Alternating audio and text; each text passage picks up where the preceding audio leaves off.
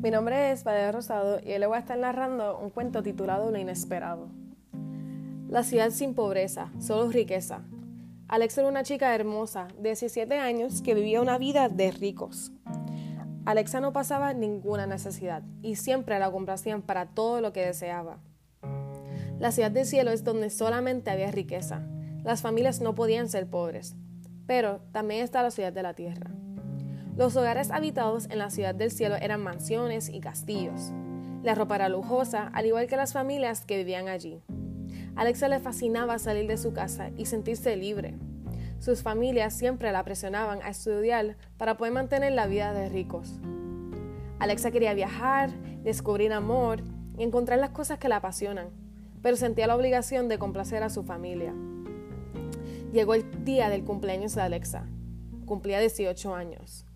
Los padres de Alexa le empezaron a gritar como nunca, regañándola porque ella no sabía que iba a estudiar. Le gritaron, eres una irresponsable y malcriada. Alexa no podía creer que sus padres la estaban obligando a trabajar y estudiar por beneficio de ellos. Pero lo peor no fue el regaño. Lo peor fue que a sus padres se había olvidado el día más importante de Alexa, los 18 años. Hoy ella se convertía en una adulta, independiente. Ella aquí se dio cuenta que no aguantaba estar un día más en su casa. Alexa se escapó con furia y tristeza. Alexa estuvo caminando por horas hasta que notó algo extraño. Alexa llegó al final del camino de las rocas.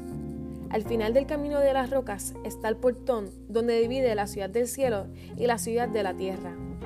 Alexa le dio un sentimiento como de miedo, pero a la vez sintió valentía, porque ningún habitante de su ciudad se atrevía a llegar al final del camino.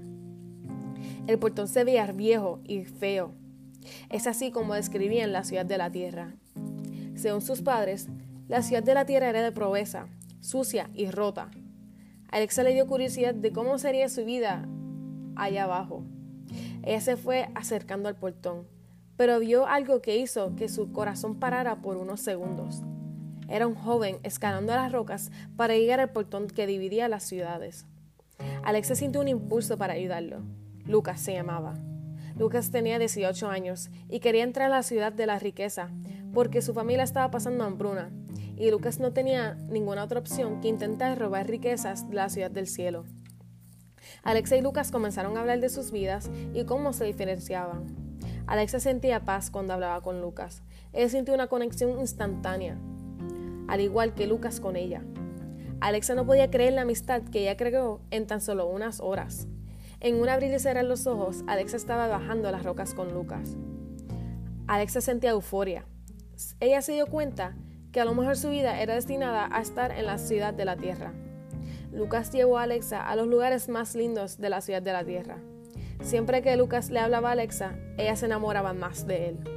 Lucas era bien humilde y una persona que a pesar de no tener riquezas, su felicidad era constante y eso era lo que Alexa quería encontrar. Lucas llevó a Alexa a su casa. La casa era de madera y estaba por caerse. Alexa quería hacer todo lo posible para ayudarlo. La mamá de Lucas le ofreció un vaso de agua y aceptó a Alexa con brazos abiertos. Lucas y Alexa sabían que ambos sentían un amor exagerado por cada uno Alexa decide pasar la noche con Lucas. Ella sentía una emoción única, pero esto la llevó a tomar una decisión. Alexa, bien callada, se levanta de la cama de Lucas, recoge sus cosas y se encamina a su hogar en la ciudad del cielo. Lucas se despierta confuso y empezó a buscar a Alexa por toda la ciudad. Fue a todos los lugares que visitaron, recordando las risas que tuvieron juntos. Pero llegó la noche y es aquí que Lucas se da cuenta que Alexa volvió a sus riquezas. Lucas, destrozado, llorando a pedazos, se acuesta a dormir donde Alexa se había dormido esa noche. Pero sintió algo debajo de su almohada. Es una carta que Alexa le había dejado. Lucas lo abre llorando y decía, jamás te olvidaré, regresaré por ti, te amo.